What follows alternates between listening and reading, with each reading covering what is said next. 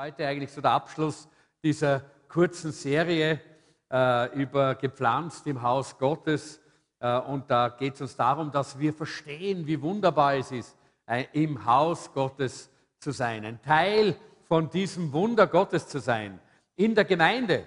Ein Teil von dem zu sein, was Gott auch gerade da durch die Gemeinde tut.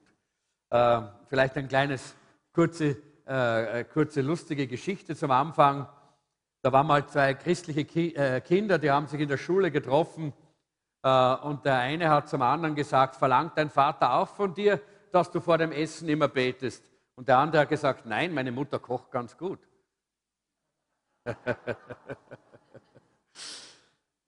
ja, wir können in der Gemeinde manche solche Erlebnisse machen, wo wir lachen können, wo wir Freude haben, wo wir austauschen können. Und es ist immer schön, wenn wir das dann so erleben, äh, wie auch die Kinder schon auch uns erzählen können, äh, wie geistliche Dinge auch in der Gemeinde laufen.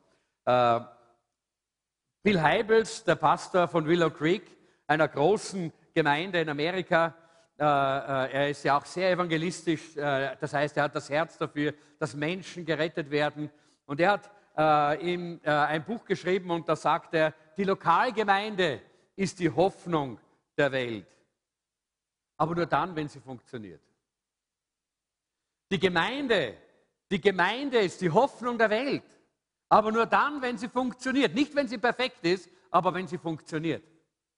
Und darum geht es eigentlich in, dieser, äh, in dieser, diesen Predigten, die wir hier äh, eigentlich predigen, alle in unserem Predigteam. Wir haben nur ein Herz, wir möchten gerne helfen, wir möchten unterstützen, wir möchten ermutigen, wir möchten, dass jeder ein Teil von einer funktionierenden Gemeinde ist, von einem lebendigen Leib Christi, von einer Familie, die funktioniert, so wie eine Familie auch funktionieren sollen. Gemeinde ist nicht in erster Linie, und das äh, steht gleich drauf, Gemeinde ist nicht ein Ort, wo du hingehst.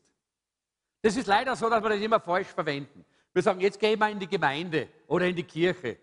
Und was wir meinen ist, wir gehen in dieses Gebäude, wir gehen in, äh, in, in ein Kirchengebäude oder in ein Gemeindehaus. Ja? Aber Gemeinde ist nicht der, ein Ort, wo du hingehst, sondern Gemeinde. Und ich habe jetzt alle drei Begriffe hier aufgeschrieben. Gemeinde, Kirche oder Church, weil äh, im Englischen Church oder Ecclesia äh, dieses Wort, äh, das, wir von der Bibel her auch kennen, die herausgerufene, das bedeutet eben auch Kirche oder, äh, oder Gemeinde. Wir sagen Gemeinde, weil wir uns ein bisschen hier äh, traditionell abgesetzt haben von der Volkskirche, von der traditionellen alten Volkskirche, die eben mehr auf das Gebäude schaut als auf den Inhalt. Äh, deshalb sagen wir Gemeinde. Ja. Aber Gemeinde, Kirche, Church ist gleich. Jedenfalls, das ist eine Familie, zu der du gehörst. Das ist nicht ein Ort, wo du hingehst, sondern eine Familie, zu der du gehörst, weil du an Jesus Christus glaubst. Und es ist sehr wichtig. Äh, Gemeinde soll ein Ort sein, wo Menschen echt sein können, sich selbst sein können. Beziehungen bauen können. Es ist ein Ort, wo Menschen auch Schutz und, äh, äh, und Rechenschaft finden, weil wir Menschen brauchen Rechenschaft. Wir brauchen jemanden, mit dem wir reden können über unsere Probleme, über unsere Schwierigkeiten, auch über unser Versagen und unsere Fehler. Gemeinde äh, sollte anziehend sein, weil sie transparent, ehrlich und offen ist. Und so eine Gemeinde wollen wir gerne sein als Jesuszentrum. Versteht ihr? Ich habe letztes Mal schon drüber geredet. Einiges wird Wiederholung sein, was ich heute sage. Ich habe einfach gebetet, gesagt, Herr, gib mir jetzt wirklich das, was wichtig ist, um das nochmal so richtig abzuschließen, äh, diesen Gedanken von gepflanzt im Haus Gottes.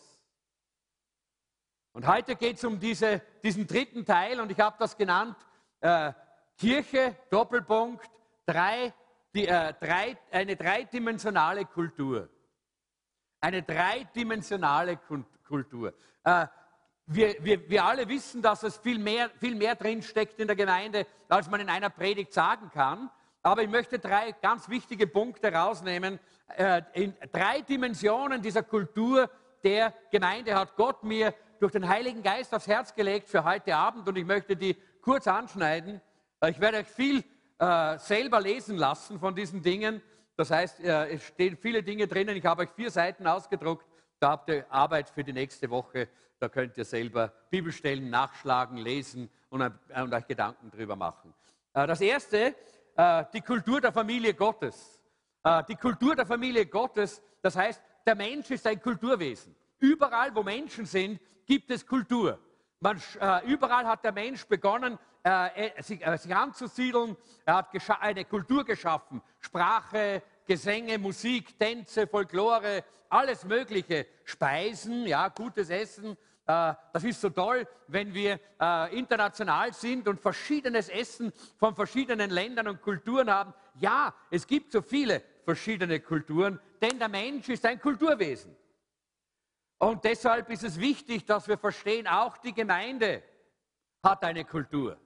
Jede Kirche hat eine Kultur, denn auch wir äh, bringen etwas hervor, was wir selber gestalten, wo wir selber daran arbeiten, was wir aus diesem Leben als Christen machen. Und in Römer Kapitel 12, die Verse 1 und 2, da heißt es, weil Gott so barmherzig ist, fordere ich euch nun auf, liebe Brüder, euch mit eurem ganzen Leben für Gott einzusetzen. Es soll ein lebendiges, heiliges Opfer sein. Ein Opfer, an dem Gott Freude hat. Das ist ein Gottesdienst, wie er, wie, wie er sein soll. Deshalb orientiert euch nicht am Verhalten und an den Gewohnheiten dieser Welt, sondern lasst euch von Gott durch Veränderung eurer Denkweise in neue Menschen verwandeln. Dann werdet ihr wissen, was Gott von euch will. Es ist das, was gut ist und ihn freut und seinem Willen vollkommen entspricht. Gemeindekultur entsteht, und wir haben hier etwas, Paulus schreibt hier etwas davon, wenn wir uns nicht am Verhalten und der Gewohnheit dieser Welt, also an der Kultur dieser Welt in erster Linie orientieren für unser Leben und wie wir unser Leben einteilen, äh, dann sollen wir die neue, eben die, äh, die Gemeindekultur, die, äh, die Kultur des Volkes Gottes kennenlernen und damit umgehen. Und Gemeindekultur entsteht entweder von selber, das heißt wild, irgendwie wild, und das ist nie immer das Beste. Dinge, die wild entstehen, sind meistens nicht so gut. Ja? Sind meistens nicht sehr balanciert. Oder Gemeindekultur äh, wird ganz bewusst geschaffen und daran arbeiten wir als Leiterschaft vom Jesuszentrum, auch als Leiterschaft im Gesamt-WCC, dass wir eine Kultur, eine Gemeindekultur schaffen, die ganz bewusst auf der Bibel aufgebaut ist und die biblischen Elemente in unserem Leben auch äh, in unser Leben hineinträgt. Äh, und sie muss ge bewusst gepflanzt sein und kultiviert werden. Wenn wir das nicht tun, was ist, wenn wir unseren Garten nicht kultivieren? Jawohl, das, ist jetzt, äh, das kommt jetzt wieder, gell? Der Frühling ist da, es wird wieder warm und es wächst bestimmt irgendetwas. Ja? Die Frage ist, ob das wächst, was wir wollen. Wenn wir nichts pflegen, wenn wir nicht kultivieren, dann wird Unkraut wachsen. Äh, und natürlich stehen wir als Kirchen immer wieder in diesem Konflikt, dass wir auf der einen Seite kulturell relevant sein wollen und sollen in dieser Welt, einfach um damit die Menschen uns verstehen können.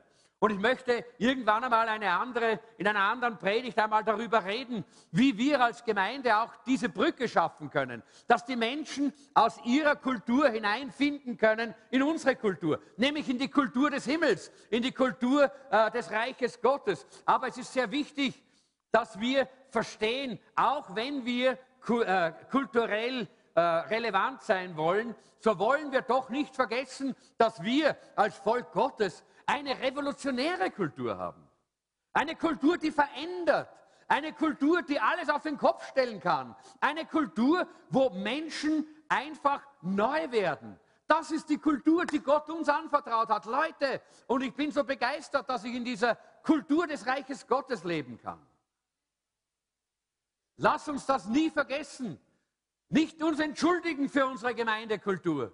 Nicht uns entschuldigen für die Kultur des Reiches Gottes, sondern sagen, Halleluja, wir haben die revolutionäre Kultur, die wirklich die Welt verändert. Nicht nur ein bisschen die Politik dort und da, nicht ein bisschen nur die Gesellschaft dort und da, sondern die die Welt verändert, die Menschen verändert. Wir sollen Salz und Licht sein, sagt die, sagt die Bibel zum Beispiel. Und Salz und Licht Das ist genau entgegensetzt zu dem, was in der Welt ist. In der Welt gibt es Fäulnis und Dunkelheit, nicht? Da fault's, da ist, da stinkt's, da, da, da ist ein Haufen äh, Egoismus und Sünde und, äh, und Gewalt und wir haben alles in den Nachrichten, brauchen wir gar nicht jetzt lang drüber reden. Das geschieht alles. Da ist Fäulnis und Dunkelheit. Die Leute wissen nicht, wo es hingeht. Sie kennen die Zukunft nicht. Sie wissen gar nichts, äh, wie sie sich orientieren sollen. Sie sind vollkommen orientierungslos. Aber wir sind Licht und Salz. Halleluja. Das ist revolutionär. Das ist eine Gegenkultur. Eine Kultur, die wirklich etwas zu bieten hat. Auch in dieser Welt. Natürlich müssen wir aufpassen. Wir, wir kennen das alle. Wir wissen, dass Kirchen oftmals ihre Kultur konserviert haben und Museen draus gemacht haben. Ja? Und das wollen wir ja nicht. Wir glauben, das ist sehr wichtig, dass wir das verstehen, dass Kultur etwas Dynamisches ist, etwas, was sich immer weiterentwickelt, an dem wir als Menschen immer lernen, auch mit Gott gemeinsam hier diese Veränderung auch hier zu machen. Nicht Kleiderordnungen oder Regeln oder Predigtstil oder Liedgut sind die Kultur, sondern wir haben eine Kultur, die von innen herauskommt. Und all diese anderen Dinge, ja, die können wir dazu gebrauchen, um unsere Kultur zu, zu, zu zeigen, zu präsentieren, um unsere Kultur zu unterstützen. Kultur ist also das, was wir sind und nicht das, was wir tun. Das ist wichtig, dass wir das verstehen. Kultur wird durch unsere Werte geformt. Und da ist schon diese Folie da. Und ich habe uns wieder einmal, das haben wir vor vielen Jahren mal auch schon aufgestellt und immer wieder äh, arbeiten wir dran, äh, die, möchte euch diese Grundwerte des Jesuszentrums noch einmal vor Augen führen. Vielleicht viele von euch haben die noch nie gesehen. Adiaphora ist ein, nur ein, äh, ein Wort, ein, äh, ein griechisches Wort, das bedeutet die grundlegenden, wichtigsten Werte. Ja, das ist Adiaphora. Und hier haben wir diese Grundwerte, das erste, der erste Grundwert im Jesuszentrum heißt, Gott der Herr ist Nummer eins in allem. Amen. Hey Leute, wenn ihr zustimmen wollt, dann dürft ihr das. Äh, wir sind eine Pfingstgemeinde, oder? Wer glaubt, dass wir eine Pfingstgemeinde sind? Okay. Und eine Pfingstgemeinde ist also keine äh, sehr, äh, keine, keine so, so, so tote äh, äh, Versammlung, wo man nicht sagen darf und sich fürchten muss, dass man irgendwas Falsches sagt. Nein, nein, wir dürfen ruhig Amen und Halleluja sagen und einmal klatschen und uns freuen, dass Gott uns so Wunderbares gibt. Gut, erstens, Gott der Herr ist Nummer eins in allem. Sichtbar durch Lobpreis, durch persönliche Stille und gemeinsames leidenschaftliches Gebet. Ach, ich freue mich immer, wenn wir so miteinander im Gebet sind, auch vor der Versammlung. Und ich weiß, viele von euch waren vielleicht noch nicht dabei oder einige. Dann kommt doch mal ein bisschen früher. Um Viertel nach vier bis halb fünf haben wir immer eine ganz tolle Gebetszeit. Da geht die Post ab im Gebet. Leidenschaftlich beten wir da zum Herrn, rufen wir zum Herrn, schreien wir zum Herrn und haben wir herrliche Zeit des Gebets. Äh, aber auch wenn wir Gebetsnächte haben oder wenn wir äh, so Gebetsveranstaltungen haben, die Leidenschaft, äh, den Herrn zu preisen und ihn als Nummer eins zu haben, das ist unser erster und wichtigster Wert. Der zweite Wert heißt, übernatürliches Wirken Gottes ist ein Beweis seiner Gegenwart für Gemeinde und die Welt. Übernatürliches Wirken Gottes. Wir glauben daran, dass Gott auch heute noch Wunder tut, heilt, befreit, verändert. In wunderbarer Weise äh, tut er diese Dinge übernatürlich. Und das ist auch ein wichtiger Wert für uns als Gemeinde. Der dritte ist, alle Menschen sind wichtig für Gott und er sucht Kontakt zu den noch nicht Gläubigen. Alle Menschen sind wichtig. Ganz gleich, wer es ist, alle sind wichtig. Du bist auch wichtig. Viertens, die Gemeinde ist Gottes Familie er will, dass alle darin integriert werden und es für jeden geistliche Betreuung gibt. Das ist etwas, was wir hier in der Gemeinde gelernt haben. Wir möchten gerne, dass jeder, der hier ist, wirklich eine Betreuung hat, dass jedem geholfen wird. Und deshalb haben wir Live-Gruppen. Und deshalb möchte ich euch ermutigen, dass ihr nicht lebt ohne Live-Gruppe. Denn dort bekommt ihr immer diese Betreuung, diese Unterstützung, diese Hilfe. Da könnt ihr sprechen über eure, äh, über eure Nöte, über das, was euch bewegt.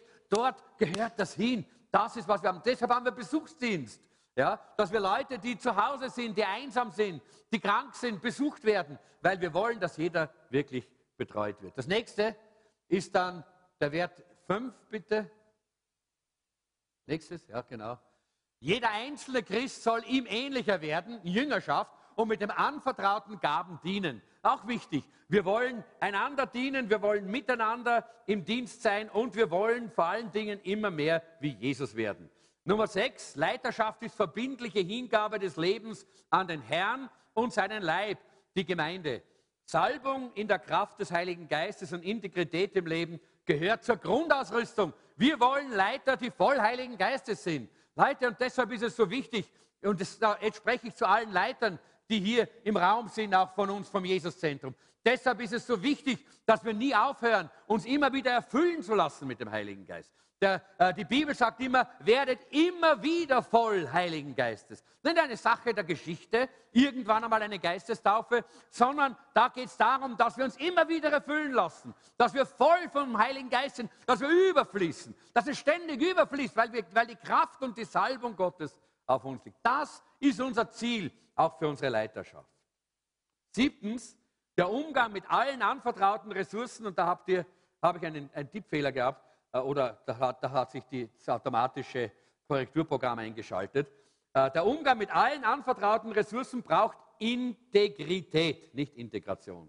Integrität und Rechenschaft vor Gott und Menschen.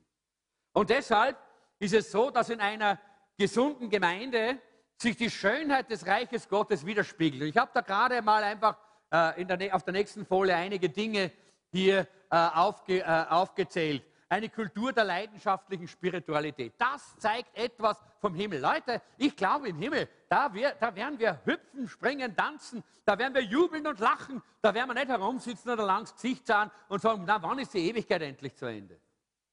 So wie wir das manchmal im Gottesdienst machen, oder? der Gottesdienst, der dauert ja Gott sei Dank keine Ewigkeit, ne?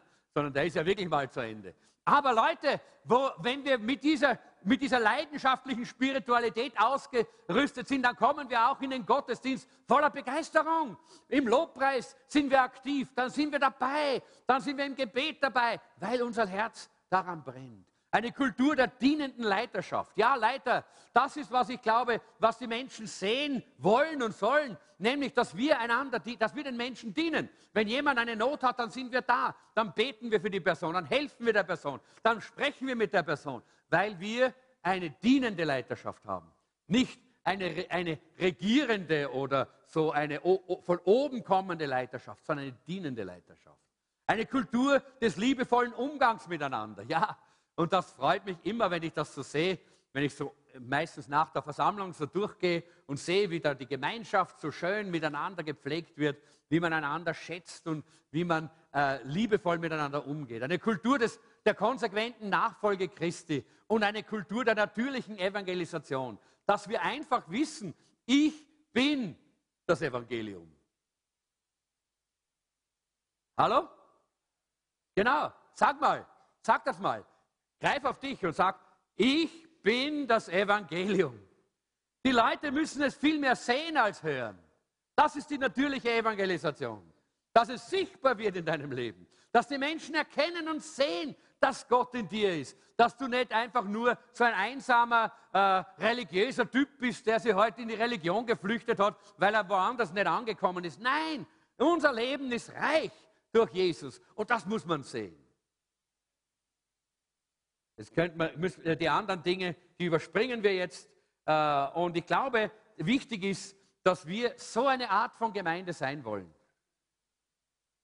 Und wir möchten gerne uns in diese, in dieser, äh, in diese Richtung entwickeln. Wir möchten gerne, dass wir so eine Gemeinde sind, eine Atmosphäre geschaffen haben. Da schaffen wir eine Atmosphäre, in der sich Gott wohlfühlt. Wisst ihr? Das ist wichtig. Und wenn Gott sich wohlfühlt unter uns, dann fühlt sich auch, fühlen sich auch die Menschen unter uns wohl. Wir wollen nicht seeker-friendly sein, sondern God-friendly. Ja?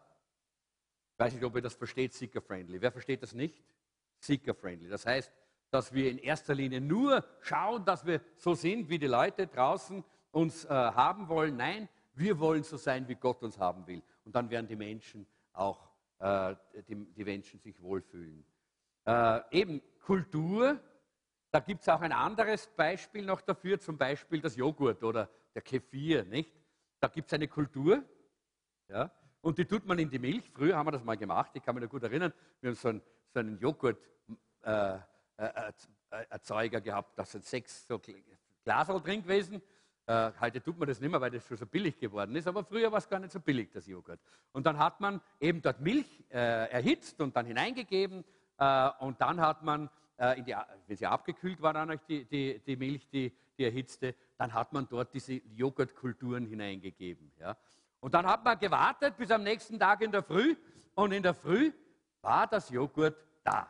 Das war ordentlich hart und schön und gut und geschmeckt hat super, weil es ein Naturjoghurt war natürlich, gell? Äh, Bio, ist klar. Äh, jedenfalls, es war, ein, äh, es war aus der Kultur entstanden. Und wie haben wir dann weitergemacht? Wir haben immer das Joghurt gegessen, aber nicht ganz. Wir haben immer ein paar Löffel auf die Seite gegeben.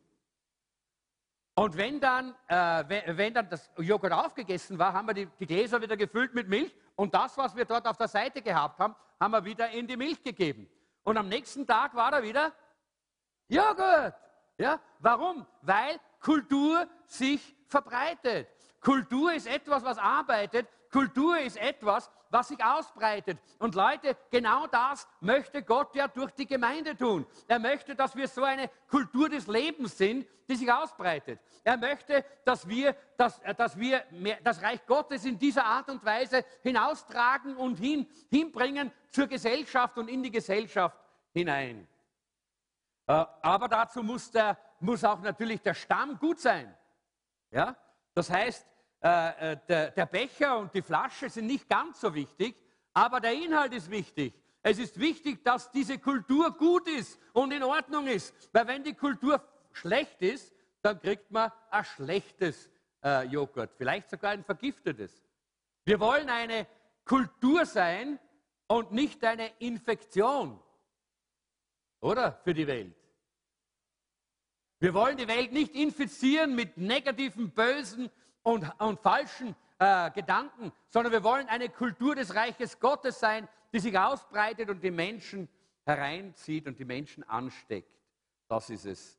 Wir werden ansteckend, wenn wir diese Kultur der Familie Gottes auch äh, bei uns haben.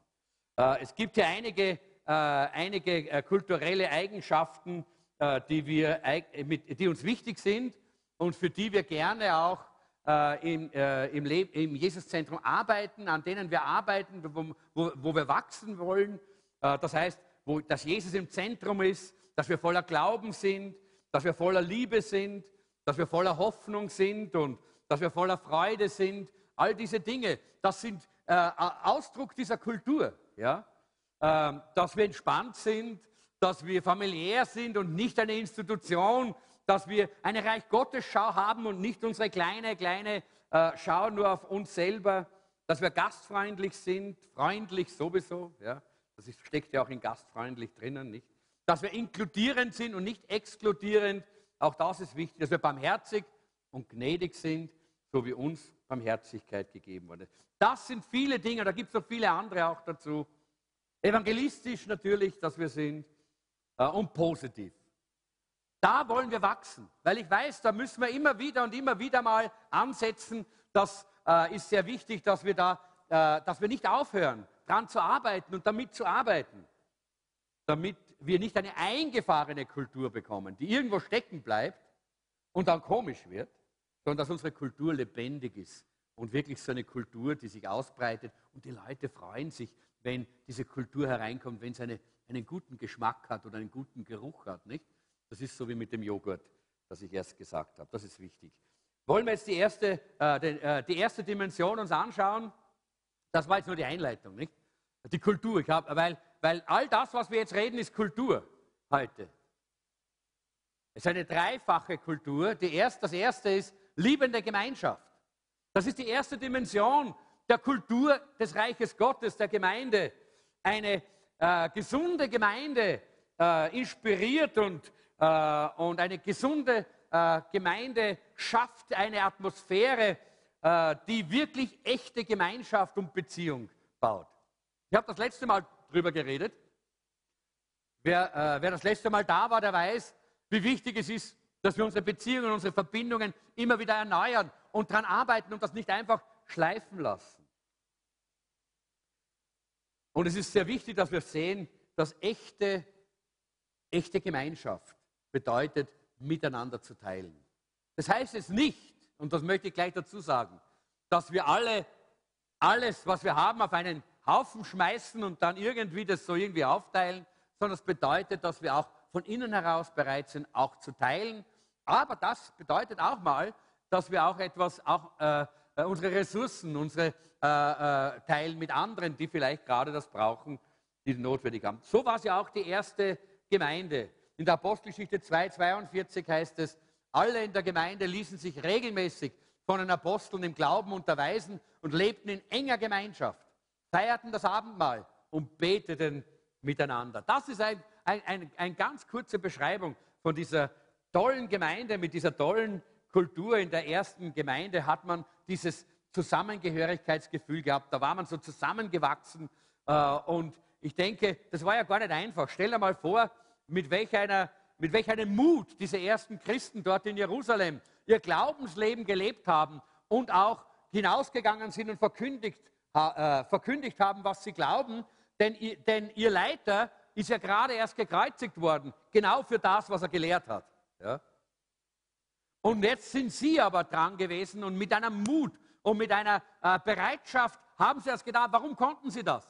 Sie konnten das, weil sie waren eins. Sie lebten in enger Gemeinschaft. Sie haben einander unterstützt. Sie sind, sie sind zusammengestanden. Nur so konnten sie in dieser schwierigen Situation diese Aufgabe auch wirklich meistern.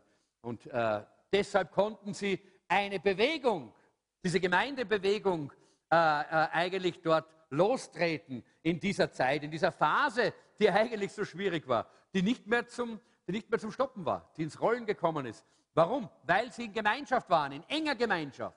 Weil sie das Abendmahl gefeiert haben miteinander, gebetet haben miteinander. Weil sie tiefe, eine Kultur der tiefen Gemeinschaft, äh, der liebenden Gemeinschaft miteinander gepflegt haben. Was hat sich da verändert äh, in diesen 2000 Jahren? Eigentlich sollte sich nicht viel verändert haben. Wir sollten eigentlich in derselben Weise innerlich verbunden sein und Gemeinschaft haben. Wir haben denn wir haben immer noch genau dieselbe äh, dieselbe, äh, dasselbe Bedürfnis nach dieser Gemeinschaft, weil Gott uns so geschaffen hat. Wir können nicht als einsame äh, Ranger irgendwo herumkrebsen. Wir können aber schon, aber dann werden wir unglücklich sein, dann wird unser Leben kaputt gehen und wir werden versagen. Es wird jedenfalls keine, kein, positive, äh, kein positives Leben sein. In Hebräer Kapitel 10, die Verse 24 und 25, äh, da sagt der Hebräerbriefschreiber, lasst uns aufeinander achten. Lasst uns aufeinander achten. Das ist wichtig. Wir wollen uns zu gegenseitiger Liebe ermutigen. Ja, hey, das ist wichtig. Nicht nur immer Liebe einfordern, ja, sondern einander ermutigen zu gegenseitiger Liebe, weil wir selber lieben. Ja. Damit kann man am besten ermutigen. Einander anspornen, Gutes zu tun. Versäumt nicht die Zusammenkünfte eurer Gemeinde, wie es einige sich angewöhnt haben. Kommt nicht immer zu spät, zum Beispiel. Kommt einmal im Jahr auch rechtzeitig. Na, so steht es nicht hier drin.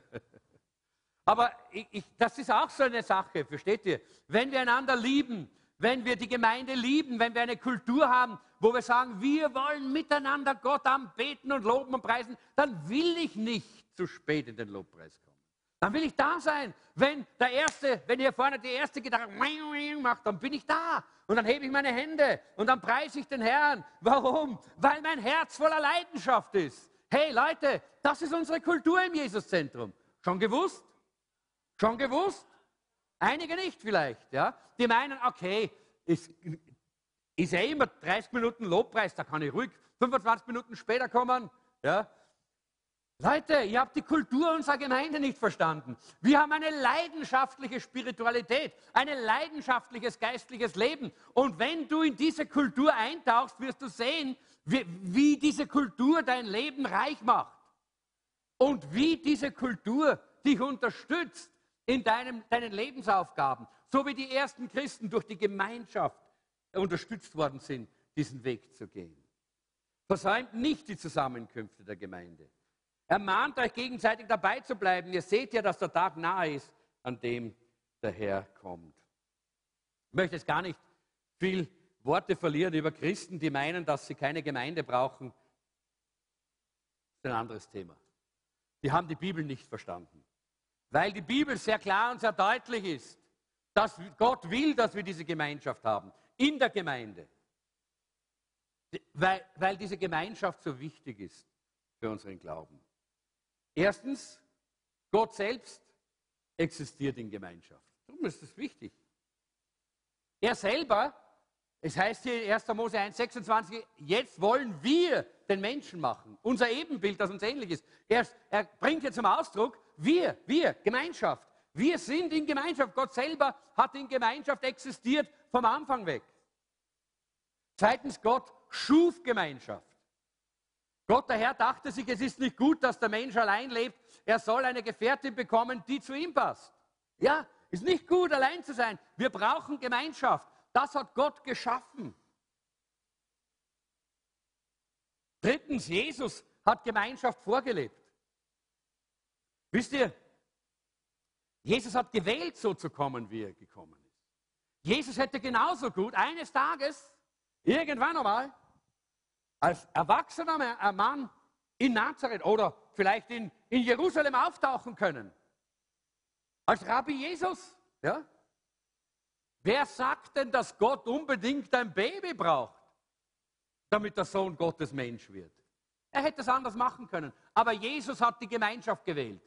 Jesus hat den Weg der Gemeinschaft gewählt. Er hat gewählt, dass er als Baby geboren wird, in einer Familie, Teil einer Familie ist und Gemeinschaft mit einer Familie hat und so aufwächst wie jeder Mensch mit dem Bedürfnis nach Gemeinschaft. Und er hat es uns vorgelebt. Als er dann nämlich in seinen Dienst gegangen ist, ist er nicht solo, hat er nicht die Solo-Karriere angebaut. Er hat sofort zwölf Leute geholt, zwölf Männer, zwölf Freunde, die er zu sich gerufen hat, mit denen er Gemeinschaft gehabt hat, die ganze Zeit seines Dienstes, mit denen er ausgetauscht hat. War das einfach? Nein, mit den Flaschenköpfen war es nicht leicht.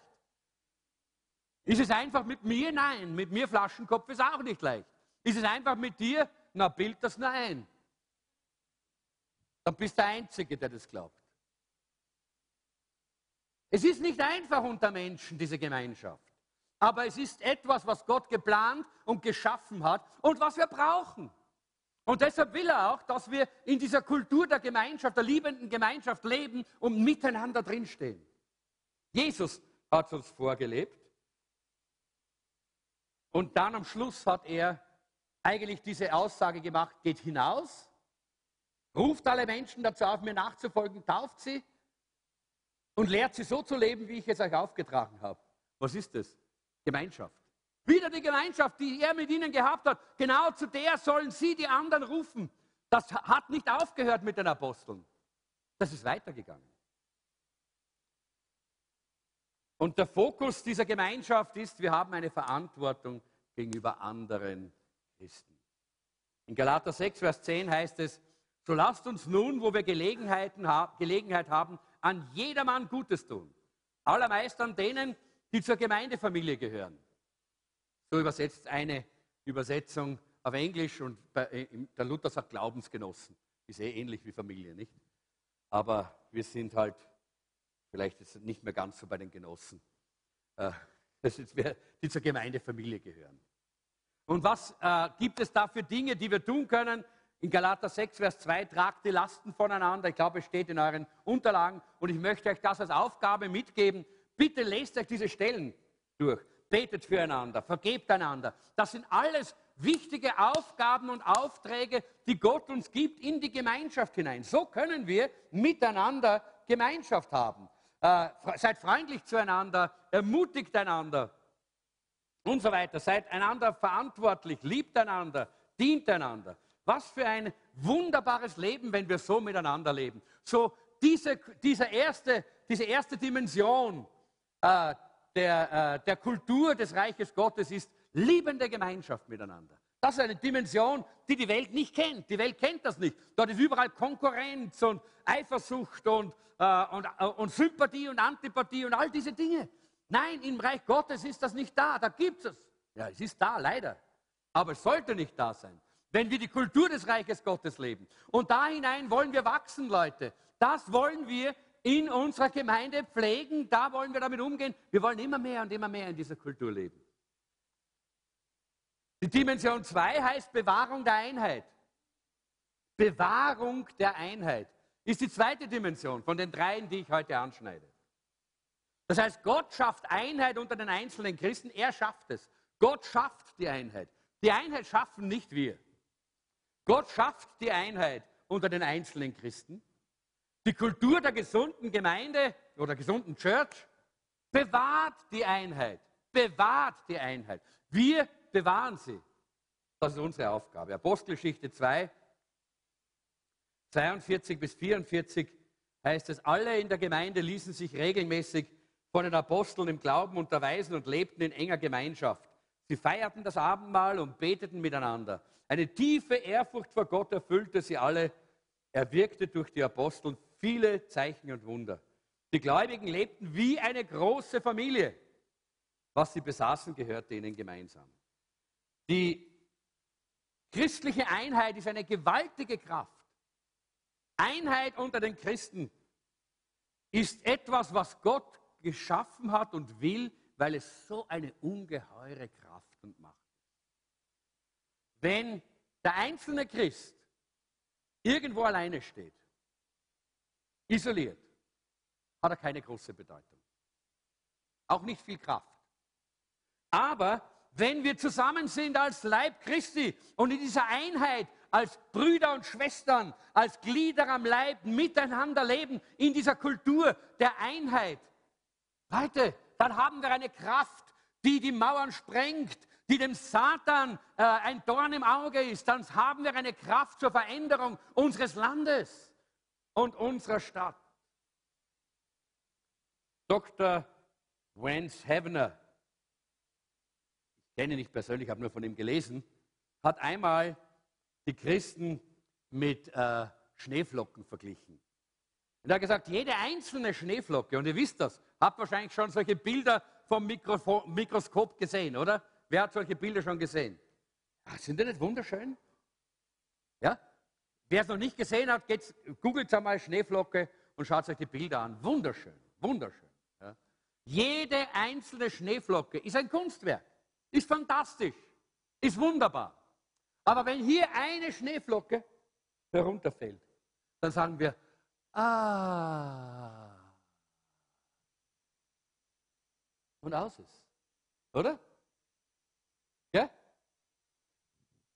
Aber wenn plötzlich ein Schneesturm kommt ja, und die Schneeflocken in Einheit daherwirbeln, ja, dann sind sie nicht nur schön, sondern dann haben sie Kraft und Macht. Dann können sie eine ganze Stadt lahmlegen oder ein ganzes Land.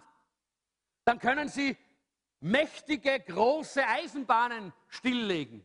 Ja, dann können sie gewaltiges, gewaltiges miteinander, wenn sie einziehen und zusammen sind. Aber einer allein ist zwar schön und herrlich. Und genauso ist es mit uns Christen. Jeder einzelne Christ ist wunderschön. Herrlich, wunderbar gemacht. Greif mal auf dein Herz und sag, ich bin wunderbar gemacht. Ah, das ist doch schön, oder? Ja, herrlich ist das. Aber Leute, wenn wir alleine bleiben und isoliert sind, dann geht es uns wie dieser einen Schneeflocke. Nein, war das schön. So soll unser Leben nicht sein. Wir wollen Teil sein von etwas, was diese Welt verändert, oder? Wir wollen Teil sein von etwas, was die Gesellschaft verändert, was unser Land, was unser Volk verändert. Das geht nur, wenn wir in der Einheit des Heiligen Geistes, in der Liebe Christi miteinander leben und zusammenstehen. Meine Uhr ist nicht ganz so eins mit mir. Macht nichts. Schau ich nicht drauf. Und es ist so wichtig, dass wir diese, diese Einheit miteinander haben, denn miteinander können wir die Welt verändern. Einheit, wie die Bibel sie beschreibt. Lass uns mal anschauen. Wie beschreibt denn die Bibel Einheit? Erstens, Jesus betete dafür. In Johannes 17, 23 sagt er genauso, und da spricht er vorher von seiner Einheit mit dem Vater. Er sagt, Vater, du und ich, wir sind ganz eins. Wir denken, mit, äh, denken gleich, wir fühlen gleich, äh, wir, wir, wir haben dieses, diese Einheit miteinander. Und genau so, sagt er, sollen auch sie ganz eins untereinander sein. Leute, das ist die biblische Schau von Einheit. Die biblische Schau von Einheit bedeutet nicht, nebeneinander im Gottesdienst zu sitzen. Nein, das ist nicht Einheit. Man kann im Gottesdienst sitzen, sogar nebeneinander oder hintereinander oder, vor, oder voreinander und vollkommen uneins sein. Aber Jesus sagt, so wie der Vater und ich. Und darüber musst du mal nachdenken, wie Jesus und der Vater eins sind und eins waren. Das möchte er, dass wir diese Einheit miteinander haben. Zweitens, Gott gibt diese Einheit, nicht wir schaffen sie, er gibt sie. Denn in Römer 5, Vers 5 heißt es, der Gott der Geduld und des Trostes aber gebe euch untereinander eins zu sein. Christus Jesus gemäß. Er gibt uns diese Einheit, wenn wir uns öffnen, wenn wir sagen, Herr, gib, uns, gib mir diese Einheit. Und das dritte ist, Liebe hält sie zusammen. Kolosser 3,14. Wichtiger als alles andere ist die Liebe. Sie ist das Band, das euch in vollkommener Einheit verbindet. Was verbindet uns die Liebe? Und Jesus Christus, äh, er, er hat uns seine Liebe geschenkt durch den Heiligen Geist. In Römer 5, Vers 5 heißt es auch, denn die, denn die Liebe Christi ist ausgegossen durch den Heiligen Geist in eure Herzen. Wer hat die Liebe Christi im Herzen?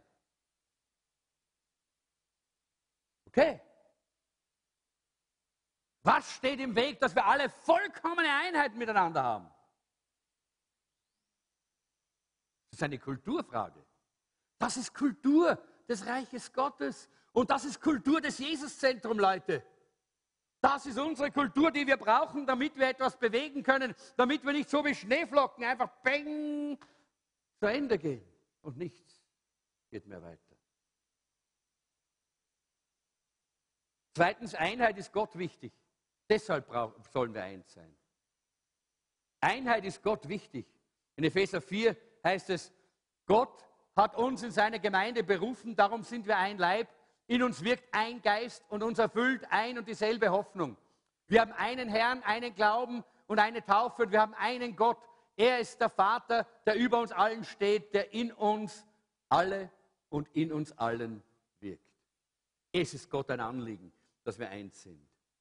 So wie ein Vater, ich habe das letzte Mal gesagt, ein Vater möchte auch, dass wir gute Beziehungen haben, wenn wir seine Kinder sind. So möchte unser himmlischer Vater das auch.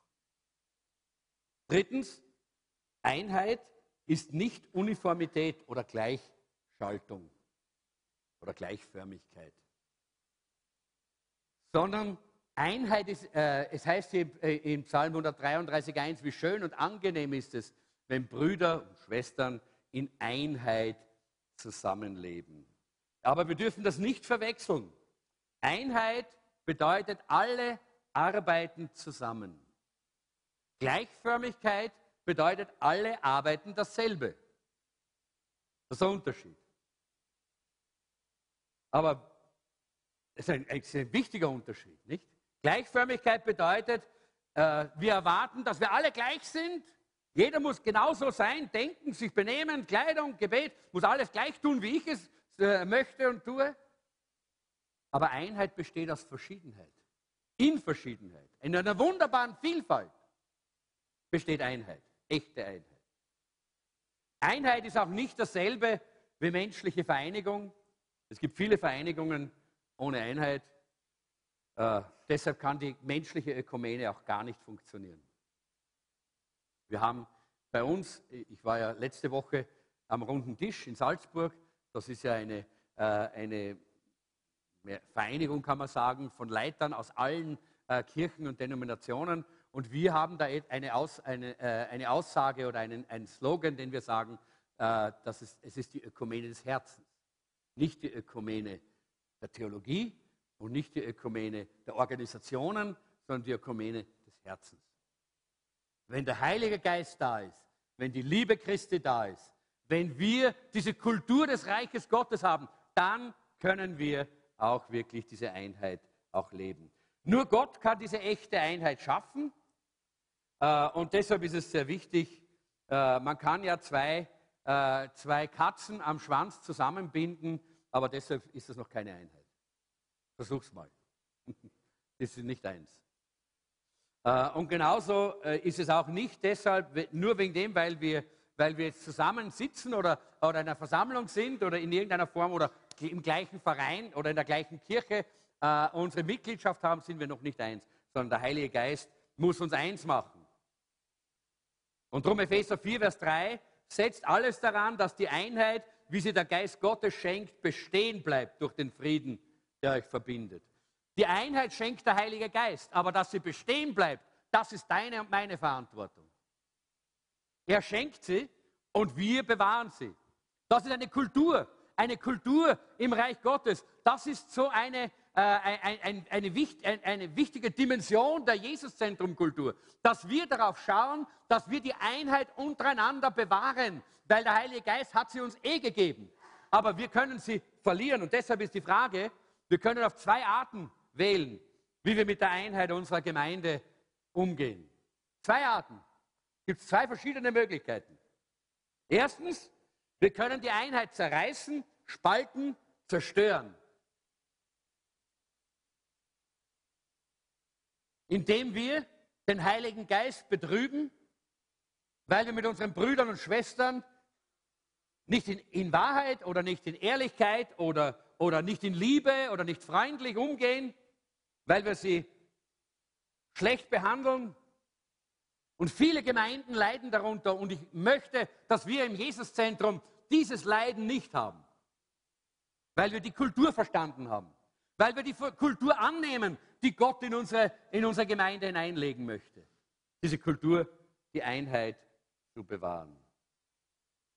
Und in Epheser 4, 29, 30 heißt es, keine schlechte Rede gehe aus eurem Munde, sondern was gut ist zur notwendigen Erbauung, dass es den Hörern wohltue und betrübt nicht den Heiligen Geist Gottes, mit welchem ihr versiegelt worden seid auf den Tag der Erlösung. Das ist Schlachter. Jetzt lese ich euch noch die Hoffnung. Da heißt es, redet nicht schlecht voneinander. Was ihr sagt, soll für jeden gut und hilfreich sein, eine Wohltat für alle. Beleidigt nicht den Heiligen Geist.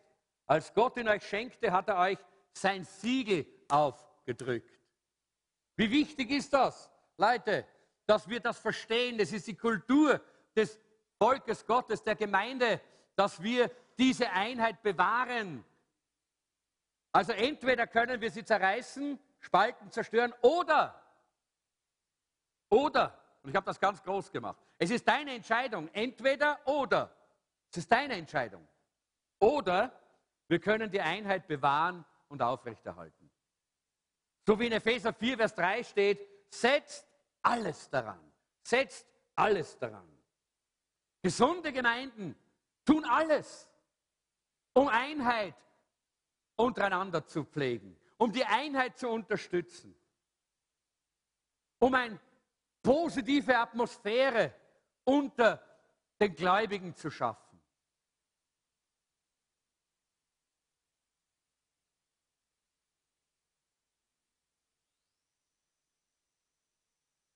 Die Frage ist, wie geht es uns da als Gemeinde?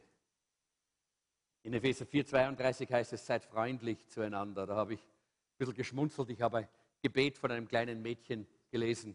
Das kleine Mädchen hat gebetet, lieber Herr Jesus, mach die bösen Menschen gut und mach die guten Menschen freundlich. Sie war in der Gemeinde. Und sie hat gesehen, wie manchmal die Christen unfreundlich miteinander umgehen, zueinander sind. Wir sollen die Lasten voneinander tragen. Wir sollen für Einheit beten und miteinander Gott loben. Lobpreis ist so ein wunderbarer Weg in die Einheit miteinander. Und jetzt kommen wir zur, vierten, zur, äh, zur dritten Dim äh, Dimension und damit schließe ich eigentlich äh, diese Predigt. Und das ist die Generationen. die, äh, eine, eine, eine lebendige Gemeinde hat diesen, diese drei Dimensionen in, äh, in, in der Kultur. Erstens einmal eine Kultur, in der liebende Gemeinschaft gepflegt wird. Zweitens eine Kultur, in der die Einheit bewahrt wird. Und drittens eine Kultur der Generationen, wo Generationen geschätzt werden. Denn Familie besteht aus Generationen, oder? Immer. Ja? Gesellschaft besteht aus Generationen und auch die Gemeinde besteht aus Generationen. Und unsere Kultur in unserer Gemeinde ist, dass wir alle Generationen schätzen. Alle Generationen. Lieben und schätzen.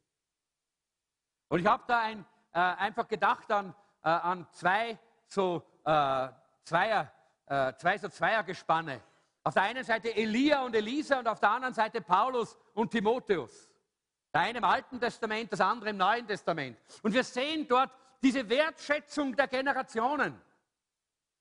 Wir sehen hier, äh, wie, äh, wie äh, Elia und Elisa sind so zusammengewachsen, wenn man, ich muss ehrlich sagen, ich, ich, ich verwechsel die immer wieder.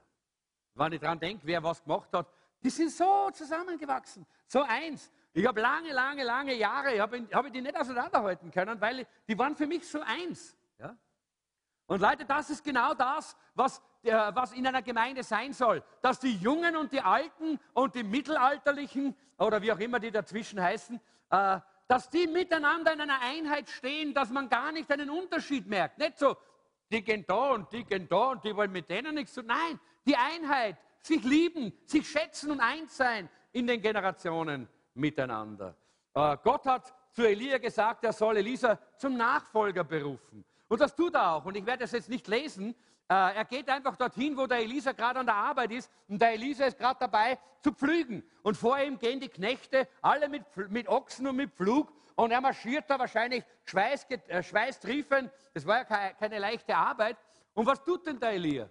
Der Elia kommt vorbei und er nimmt da sein Sakko und sieht ihn und schmeißt ihm das Sakko oben drüber. Und dann geht er weiter. Was könnte man sich sagen, was denn das für Verrückter? Elisa kannte Elia als einen Mann Gottes. Er wusste, das war einer, der von Gott gesalbt und berufen war. Und als dieser Mantel auf ihn gekommen ist, wusste er sofort, das ist eine Berufung. Da, da ist eine Berufung drin. Dieser Mann Gottes hat von dem Herrn gehört und er hat mich jetzt berufen. Und was tut er? Er wendet sich an den Elisa, Elia und sagt, du, Elia, habe ich noch ein bisschen Zeit? Kann ich nur ein Kaffee trinken mit meiner Familie oder so? Kann ich noch ein bisschen ähm, was mit meiner Familie mich verabschieden? Und was sagt dann der, was sagt der Elia? Der sagt, er sagt, geh nur, du musst nichts überstürzen. Lass dir Zeit. Aber berufen bist du. Ja? Das heißt, er gibt ihm hier einen gewissen Freiraum in dieser Berufung. Und was tut denn der Elisa? Der Elisa, ich möchte nicht auf das draufsteigen, weil sonst ist meine Frau böse. Äh, der Elisa, äh, er, er, nimmt diese Ochsen äh, und schlachtet sie. Und er nimmt diese ganzen, diese, ganzen, diese ganzen Pflüge und alles, was er dort gehabt hat, das Holz, und macht einen riesen, einen riesen Haufen. Und dann macht er ein Barbecue.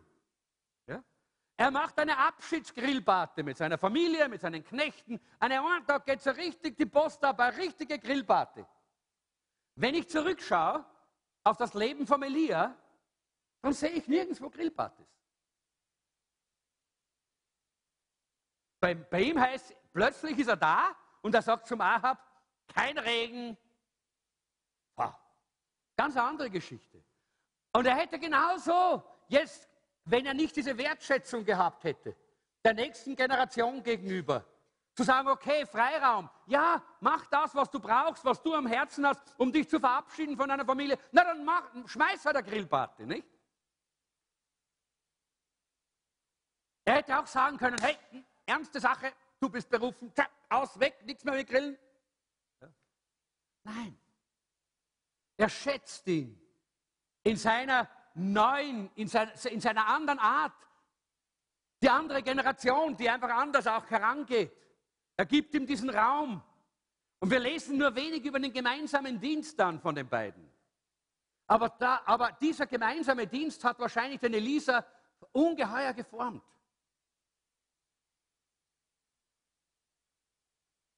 Wir sehen dann später, wie Elisa noch viel mehr Wundertaten gemacht hat als der Elia. Aber anders als der Elia. Nicht genau gleich. Einfach so, wie er gestrickt war und wie seine Generation das gebraucht hat. Und dann kommt die Zeit, wo Elia zum Herrn gehen soll. Und Elisa lässt sich nicht ablenken und abbringen. Alle anderen sagen, hey, weißt du eh, dass der Elia jetzt weggehen wird? Und er sagt, husch, schweigt, halt den Mund. Ich bleibe bei ihm bis zum letzten Atemzug. Ich will alles haben, was er hat. Ich will alles, was er hat. Elia, Elisa hatte so eine Wertschätzung gegenüber Elia. Und genau das ist, was wir sehen bei den Generationen, das oft in unserer Zeit nicht mehr da ist. Die Älteren schimpfen über die Jungen, weil sie die Dinge anders machen, als sie es äh, tun würden. Die Jungen, die rümpfen die Nasen und die, die sagen, die Alten, ja, die Alten, ja. Keine Wertschätzung. Elisa sagt, ich bleibe dran, weil ich weiß, da kann ich was bekommen, was ich nirgendwo anders bekomme. Nur bei ihm. Leute, und genau das möchte ich in uns hineinlegen, dass diese Kultur der Generationen auch im Jesuszentrum endlich auch funktioniert, dass wir verstehen, wir, wir können lernen voneinander, wir können empfangen voneinander. Das ist, was geschehen ist dort. Der Elisa hat das verstanden bis zum Schluss. Und dann sagt er, gib mir zwei Anteile von deinem Geist. Gib mir zwei Anteile von deinem Geist. Und jeder, der ein bisschen äh, äh, äh, biblisch bewandert ist, weiß, äh, dass das eigentlich äh, das Recht der Erstgeborenen war. Aber Elisa hatte keinen Propheten zum Vater. Aber Elisa war wie, Elia war wie ein Vater für Elisa. Und er sagt, gib mir ein doppeltes Maß, eine doppelte Portion, come on. Ich glaube, das ist die nächste, die nächste Stelle, kannst du, kannst du drauflegen. Gib mir dieses Doppelte. Nächste? Ja, genau. Ich möchte einen zweifachen Anteil von deinem Geist. Und was sagt dann Elia? Elia sagt, na, das ist gar nicht leicht. Du forderst ganz was Schwieriges von mir. Ich kann es dir zwar nicht geben, aber ich kann mich dafür einsetzen. Ja? Ich kann es und ich bin sicher, Elia hat viel für den Elisa gebetet. Er war ein Beter, oder? Das sehen wir immer wieder. Elia war ein Mann des Gebetes. Er hat, ist vor dem Herrn gelegen. Er hat auch für den Elisa gebetet. Und wie wichtig ist das, dass wir so eine Beziehung haben untereinander. Und ich merke, dass die Zeit jetzt eigentlich nicht mehr zulässt, dass wir Paulus und, und äh, Timotheus anschauen. Es ist eine ähnliche Beziehung mit Paulus und Timotheus. Und ich möchte ganz kurz diese Punkte noch durchgehen. Wer sind die Vorbilder und Mentoren der jüngeren Generationen unserer Gemeinde? Das ist die Frage, die ich stelle. Willst du so ein Vorbild sein? Willst du so ein Mentor sein? Elisa konnte das vom Elia deshalb erbitten, weil der Elia das gehabt hat. Der Elia hat die Salbung gehabt, er hat den Heiligen Geist gehabt, er hat die Kraft gehabt, er war vom Herrn erfüllt und erfüllt und überfließend erfüllt. Und deshalb, weil er das hatte, konnte Elisa sagen, gib mir's. Wisst ihr, was das Problem oftmals in den Gemeinden ist, dass die älteren Leute nichts haben? Ich meine jetzt nicht Geld, manche haben genügend Geld. Ich meine jetzt nicht irgendwelche äh, weltlichen Dinge, nein, ich meine Kraft, Salbung, Heiligen Geist und wirklich die Vollmacht von Gott. Und das ist, was die nächste Generation braucht. Die nächste Generation braucht Leute in unserer Gemeinde, die bereit sind, ihr Leben auf den Altar zu legen. Nicht für sich selber zu leben, nicht für sich selber da zu sein, sondern zu sagen, ich habe eine Verantwortung für die nächste Generation in unserer Gemeinde. Ich will ein Vorbild sein. Ich will mit meinem Leben den anderen dienen, indem sie bei mir etwas holen können. Nämlich Salbung, Kraft, Herrlichkeit Gottes. Sarah Grooves, eine Sängerin, hat ein Lied geschrieben und der Text heißt, erinnere mich daran, dass von jeder meiner Entscheidungen Die kommenden Generationen ernten werden, was ich gesät habe. Soll ich es euch nochmal lesen? Erinnere mich daran, dass von jeder meiner Entscheidungen die kommenden Generationen ernten werden, was ich gesät habe. Ich kann einen Fluch oder einen Segen an die weitergeben, die ich kenne. Was für ein tolles Lied. Toll, weil es voll biblisch ist. Du mit deinem Leben kannst Segen oder Fluch sein. Du mit deinem Leben kannst der nächsten Generation entweder positive Input, äh, Inputs geben oder du kannst sie zurückhalten und ihnen Probleme machen in ihrem Leben. Und deshalb ist es so wichtig, dass wir als ältere Generation bereit sind, unser Leben aufzugeben. Leute, aufgeben heißt nicht mehr darauf zu pochen, dass ich das habe, was ich will, sondern die Verantwortung sehen. Vorbild, Mentor für andere zu sein. Ich bin so froh und dankbar, dass wir, ich habe eine Mentoring-Gruppe ja in diesen letzten Jahren auch äh, hier in der Gemeinde gehabt, dass wir jetzt zu dem Punkt gekommen sind, wo jetzt in dieser Mentoring-Gruppe je, fast jeder dieser, dieser äh, Leute, die ich gementort habe, jetzt selber eine Mentoring-Gruppe beginnt und andere mentort. Weil das wichtig ist, dass wir uns in andere investieren, dass wir bereit sind, das, was Gott uns gibt, auch weiterzugeben und hineinzulegen in andere Menschen. Das ist so wichtig. Das ist so entscheidend als Kultur in der Gemeinde Jesu. Und da gehört auch dazu, dass wir Wertschätzung und Hochachtung haben voreinander. Und da kann ich ein kleines, vielleicht nur ein kleines Zeugnis geben über diese letzten Tage, auch bei dieser Konferenz. Am ersten, am ersten Abend gab es eine Predigt, eine Botschaft von einem polnischen Pastor. Und, und Gott hat einfach mein Herz, äh, äh mein Herz erwischt. Und Gott hat mich so überführt und so zerbrochen. Und der Heilige Geist hat zu mir gesagt, du bist so arrogant. Wenn du in diese Länder fährst, nach Kirgistan, nach Kasachstan, nach Georgien, nach Bosnien, dann kommst du mit so einer arroganten Haltung dorthin. Ich war nie so, dass ich gesagt habe, ich bin der Dick. Aber das war ein tief im Herzen, habe ich gespürt. Mir fehlt ein Zerbruch. Ich bin dort auf die Knie gegangen habe dort geweint vor dem Herrn, habe gesagt, Herr, ich möchte nie wieder in diese Länder fahren, wenn mein Herz nicht zerbrochen ist. Liebe Flüchtlinge, ich möchte das auch euch gegenüber sagen. Diese Wertschätzung möchte ich euch geben. Es gibt keinen Menschen auf dieser Erde. Und wenn er der geringste in der Gesellschaft oder irgendwo ist, der nicht mindestens genauso wertvoll ist wie ich, wenn nicht sogar wertvoller. Wenn ich an meine Schwächen, an meine Fehler, an meine Versagen denke. Und so habe ich gesagt, Herr, bitte. Und Gott hat mir so eine Gnade gegeben, mich dort zu zerbrechen. Dass ich verstanden habe, ich möchte dorthin gehen und ich möchte den Menschen die Füße waschen. Mit, dem, mit meinem Dienst. Ob ich predige oder lehre oder mit jemandem spreche. Ich möchte immer diese Haltung haben. Ich wasche dir die Füße, denn du bist so wichtig. Du bist so wertvoll. Leute, lasst uns diese Haltung auch als Generationen untereinander haben. Und ich spreche jetzt zuerst mal zu der älteren Generation, aber dann auch natürlich zu der jungen Generation. Wer sind diejenigen von dieser jüngeren Generation, die um jeden Preis erfüllt und gebraucht werden wollen? Ich bin froh über das, was ich sehe, was sich in unserer Jugend so tut. Aber hey Leute, ich weiß, niemand von uns ist perfekt, schon gar nicht wir als Ältere. Und ihr auch nicht als Jüngere, Gott sei Dank. Ja? Aber diese Sehnsucht, dieses Verlangen, so wie sie der Elisa gehabt hat, die möchte ich gern, dass in euer Herz hineingepflanzt ist. Zu sagen, ich möchte um jeden Preis dem Herrn dienen. Und da bin ich bereit, meine Ochsen zu schlachten. Und da bin ich bereit, meine, äh, meine, mein, mein, mein Zeugs äh, zu schlachten. Ich wollte fast sagen, mein, mein, mein Handy zu schlachten. Nein, das ist wahrscheinlich nicht so gut. Da bin ich bereit.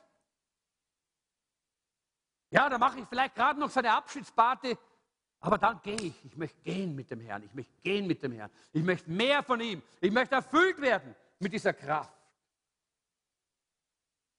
Elisa ist nicht seinen eigenen Weg gegangen, liebe jungen Leute. Er ist nicht seinen eigenen Weg gegangen. Er hätte sagen können, okay, der Mantel ist auf mir. Was kümmert mich der Elia? Das ist der Alte, das sind die alten Wege, das soll er machen. Ich, ich weiß schon, was ich vorhabe, ich mache das nach meiner Fasson. Nein. Elisa ist zu Elia gegangen und er hat mit Elia gearbeitet und er hat von Elia gelernt und er hat den Input von Elia bekommen und er hat dann auch die doppelte Salbung bekommen. Junge Leute, ihr braucht eine doppelte, dreifache, vierfache Salbung, wenn ich an das denke, was in der Zukunft auf euch zukommt. Das ist viel schlimmer als alles, was wir erlebt haben. Aber Leute, diese Salbung kommt nicht von irgendwoher. Gott will euch Elias schenken. Elias, zu denen ihr gehen könnt, die wo ihr seht, dass sie voll Heiligen Geistes sind, dass sie diese Kultur leben, von der, wir jetzt, von der ich jetzt gesprochen habe, und die, die dann euch, die für euch beten und die dann in euch hinein auch diese, äh, äh diese Investition machen können und sagen können, Herr, gib diesem Mädchen, gib diesem Mann die doppelte, Frau, äh, die doppelte äh, äh, Salbung, die doppelte, äh, ähm, das doppelte Maß des Heiligen Geistes. Gib es. Und den doppelten Dienst. Ich glaube, ich schließe hier, könnte noch vieles sagen, aber ich möchte dabei bleiben. Elisa ist dabei geblieben, auch wenn die anderen gemotzt haben. Auch wenn die anderen ihn verlacht haben. Auch wenn die anderen zurückgeblieben sind. Er ist dran geblieben. Und junge Leute, das ist eine Haltung, die möchte ich euch einfach ins Herz hineinschreiben. Bleibt dran. Lasst euch nicht zurückhalten. Lasst euch nicht aufhalten von Spott, von Hohn, von irgendwelchen, auch nicht von christlichen Freunden, die oder sonst was. Ja? Nein, sondern geht den Weg. Geht den Weg, so wie Elisa mit Elia. Anche, bist du so lieb und gehst du mal hinunter jetzt in den Kinderdienst. Wir haben nämlich jetzt was vor zum Abschluss hier. Bevor ich abschließe, möchte ich, dass wir alle aufstehen. Und ich möchte jetzt die Frage Nummer eins stellen. Ich habe gesprochen davon, wie wichtig es ist, Teil der Gemeinschaft zu sein. Liebende Gemeinschaft in der Gemeinde. Bist du wirklich integriert in der Gemeinde? Bist du ein Teil der Gemeinde? Strahlst du das auch aus? Ziehst du an? Und wenn nicht, dann lade ich dich heute ein, Ja zu sagen. Und ich möchte das als erste kurze Gebetszeit nehmen. Ich werde niemanden jetzt nach vorne rufen. Wir haben etwas anderes dann am Schluss vor. Aber wenn jemand da ist, der sagt, ich möchte das, dann bitte heb deine Hand. Wenn du sagst, ich spüre, dass ich nicht so integriert bin in der Gemeinde. Oder vielleicht gehörst du noch gar nicht zur Gemeinde. Du bist vielleicht noch gar nicht Teil der Gemeinde. Aber du sagst, ich habe verstanden, ich brauche diese liebende Gemeinschaft. Ich brauche dieses Verbindliche in der Gemeinde sein, so wie Gott es in seinem Wort geplant hat. Und ich möchte heute die Entscheidung treffen. Und das heißt, ich gehe dann die Schritte, die dazu führen werden. Heb mal deine Hand, wenn du das möchtest.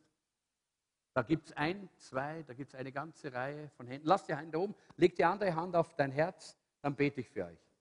Danke, Jesus. Herr, ich danke dir für die, die jetzt die Hand gehoben haben, weil sie spüren, dass sie eigentlich ganz verbindlich in die Gemeinde hineinkommen wollen, Teil deiner Familie, Teil deines Leibes sein wollen. Und ich möchte sie jetzt segnen in deinem Namen und ich bitte dich, hilf ihnen, dass sie das nicht wieder zur Seite legen und vergessen, sondern dass sie diesen Weg gehen und sich wirklich hundertprozentig in die liebende Gemeinschaft des Jesuszentrum ein, äh, eingliedern. Im Namen Jesu. Zweite Frage. Bewahrst du die Einheit, die Gott seiner Gemeinde schenkt, oder zerreißt du sie? Wenn es notwendig ist, dann tu jetzt Buße. Ganz einfach. Die Bibel sagt, wenn wir unsere Sünden bekennen, dann ist er treu und gerecht. Und er vergibt uns unsere Schuld und reinigt uns von aller Untugend. Und wenn du spürst, ja, da habe ich versagt, da bin ich zu kurz gekommen, sei es mit meinem, meiner Zunge, sei es mit meinen Haltungen, was auch immer.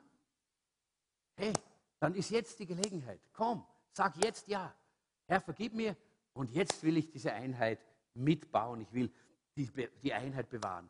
Wenn, wenn du sagst, ich brauche jetzt hier Gebet und eine Berührung vom Herrn, heb deine Hand. Wollen wir auch dafür kurz beten? Da gibt es einige Hände, die hochgehen. Ja? Einige Hände. Danke. Danke für eure, für eure Ehrlichkeit. Dankeschön. Leg deine andere Hand wieder auf dein Herz. Herr, ich danke dir für die ehrlichen Menschen, die hier sagen, ich brauche eine Berührung von dir, ich brauche Vergebung, weil ich die Einheit nicht bewahrt, sondern zerstört habe äh, und, äh, und, und vermindert und geschwächt habe. Und Herr, ich bitte dich, dass du jetzt kommst mit deinem Heiligen Geist, dass du nicht nur reinigst und nicht nur befreist, sondern auch neu erfüllst mit dieser göttlichen Liebe, die die Einheit stiftet und die Einheit bewahrt. Im Namen Jesu. Amen. Und dann die letzte Frage. Bist du ein Vorbild mit deinem ganzen Leben? Nicht bist du vollkommen. Das frage ich dich nicht, weil da könnte niemand aufzeigen. So, aber bist du ein Vorbild mit deinem Leben? Bist du ein junger Mensch, der sich nicht sagen lassen will und seinen eigenen Schädel und seinen Bock hat? Oder willst du wie ein Elia sein als Vorbild? Willst du ein Elisa sein als junger Mensch? Wenn du spürst, das hat nicht ganz funktioniert in der Vergangenheit. Da hat was gefehlt bei mir. Ich war nicht bereit, so wie der Elia, alles zu geben, um ein Vorbild zu sein. Ich war nicht bereit, wie der Elisa, auf meine eigenen Bockigkeiten zu verzichten und dem Elia nachzufolgen. Wenn das eure Situation ist, möchte ich auch wieder sagen, hebt deine Hand auf und sag, Herr, ich möchte ab heute ein Elia sein. Ich möchte ab heute ein Elisa sein. Komm an, heb deine Hand. Jetzt lass uns unsere Hand auf unser Herz legen wieder. Herr, ich danke dir für so viele, die verstanden haben, was für eine Kultur du in deine Gemeinde, in dein Reich hineingelegt hast. Und ich danke dir, ich danke dir, Herr, dass wir diese Kultur verstehen lernen dürfen, aber auch leben lernen dürfen. Herr, dass wir lernen dürfen, dass wir leben in einer fantastischen Kultur. Und das dazu auch gehört, dass wir als Generationen einander lieben, dass wir einander schätzen, dass wir voneinander lernen, dass wir einander segnen, dass wir Vorbilder sind füreinander, dass wir äh, äh, äh, einander Handreichung tun. Oh Herr, ich danke dir. Ich danke dir für die Älteren, die jetzt gesagt haben, ich möchte ein Vorbild sein, ich möchte ein Mentor sein. Herr, danke, dass du ihnen jetzt auch hilfst und zeigst, was in ihrem Leben auch verändert werden muss und wie du mit einem Heiligen Geist sie erfüllst und ihnen auch hilfst, Herr, solche brennenden, wunderbaren Mentoren und Vorbilder zu sein. Und ich danke dir für die Jungen, die jetzt gesagt haben, ich möchte ein Elisa sein. Ich möchte jemand sein, der die doppelte äh, Salbung bekommt und ich möchte, bin bereit, den Weg zu gehen. Herr, ich segne diese jungen Leute in deinem wunderbaren Namen und ich danke dir, dass du mit deinem Heiligen Geist auf sie kommen wirst und fallen wirst. Im Namen Jesu. Amen. Dafür brauchen wir den Heiligen Geist, Leute. Und jetzt haben wir Folgendes. Ich habe einfach äh, schon lange, die ganze Woche, habe ich empfunden, dass wir heute einen ganz besonderen Schritt setzen sollen. Und zwar Generationengebet. Und ich möchte, dass jetzt alle Kinder vom Kinderdienst, kommt jetzt die nächste Folie bitte, die Kinder bis zehn, glaube ich, ich habe bis elf geschrieben. Als Pastor weiß ich nicht alles, was in der Gemeinde ist. Also bis zehn. Die Kinder, bitte kommt alle da herauf zu mir auf die Bühne. Come on, jetzt dürft ihr mal rauf, sonst dürft ihr nie rauf, aber jetzt dürft ihr. Kommt alle zu mir herauf, da? Kommt, kommt, kommt. Alle. Alle Kinder. Nicht die Kindermitarbeiter, die können unten bleiben, aber die Kinder kommen rauf. Haben keine Angst vor mir, gell? oder? Hey, Servus. Super. Gut. Schön, dass ihr da seid. Na, du hast die Hand voll. Genau. Super. Klasse. Gut. Hey. Schön. Kommt ein bisschen rüber da alle. Sind das alle Kinder, die heute da sind? Okay, gut. Dann möchte ich, ja, da ist noch eins. Schau, komm daher da. Ja, darfst auch dabei sein. Super. Sehr gut.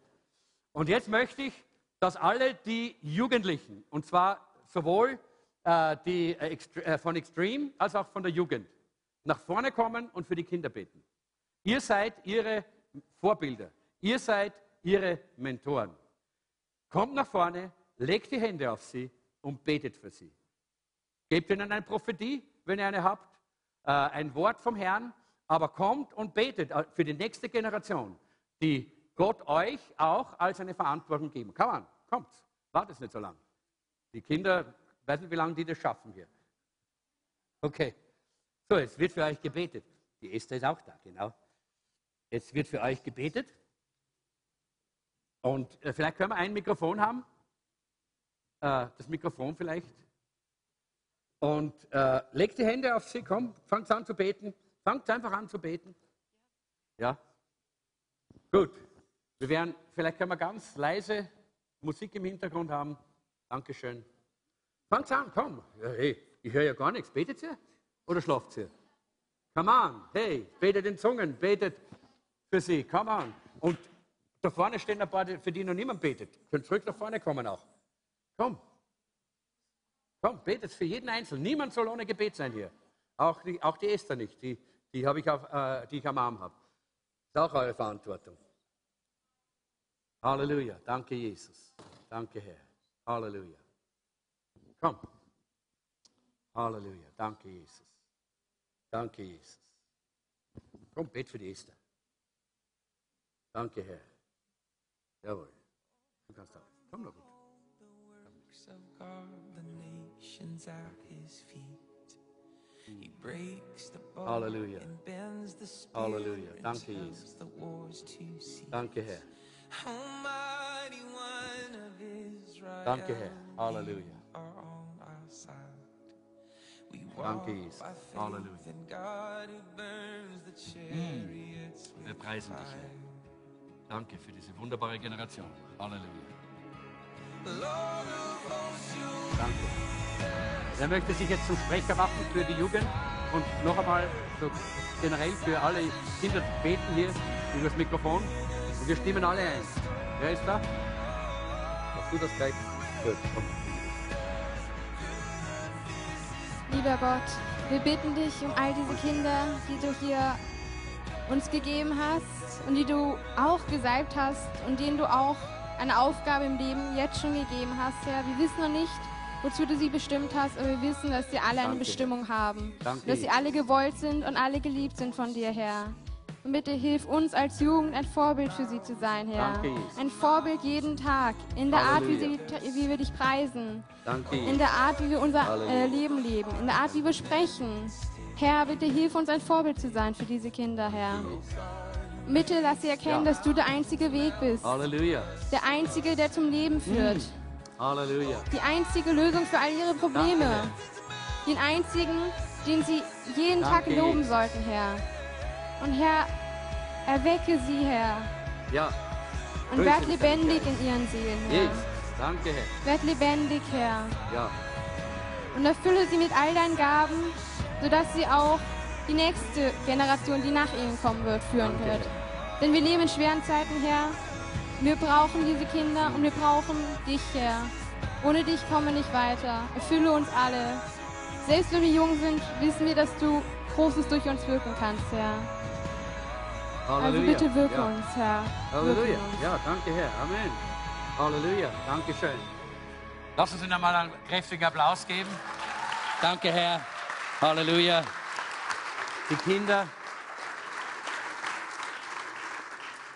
Jetzt würde ich die Kinder bitten, dass sie da runtergehen und vielleicht da unten, aber bleibt, setzt euch da unten am Boden ein bisschen, wartet ein bisschen. Die Jugendlichen bleiben da oben.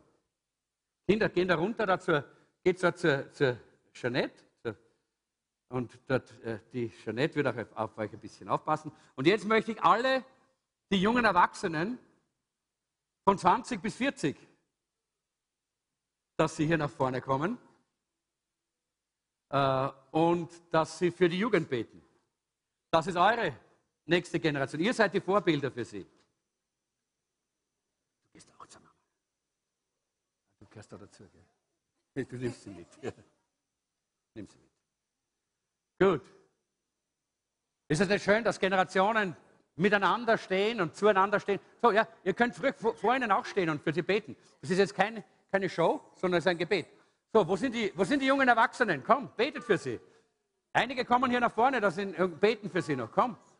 Legt die Hände auf sie, fangt an zu beten. Schipo, Prados, Salembria, Tabarapando, Savelia, Paracoloto. Halleluja. Shala Pravola, Celia, Parabolondo. Kelia, Prando, Sala Pereria, Sabara Palaso. Leca Paria, Probolos, Solopororia. Redando, Shavila, Paravia, Sabola, Kera, Salandi. Halleluja, danke Jesus. Halleluja. Danke, Herr. Shala paralassolo doria sobolo coror. Le carita la salai dereria tolovo. Halleluja. Danke, Herr. Danke, Jesus. close, close to your side. So heaven is real and death is a lie. I want to hear voices. Hallelujah. Hallelujah. Hallelujah. Singing as one. Singing.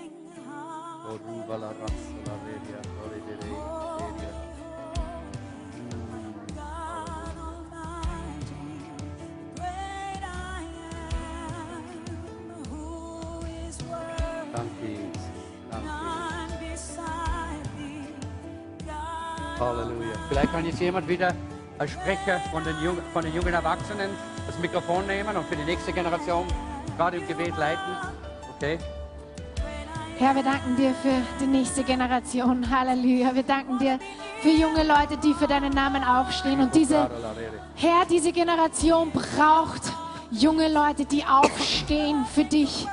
Die sich nicht schämen für das Evangelium, Herr, sondern die wie Paulus wieder sagen, ich schäme mich nicht, denn das Evangelium ist die Kraft Gottes. Es ist die Kraft Gottes.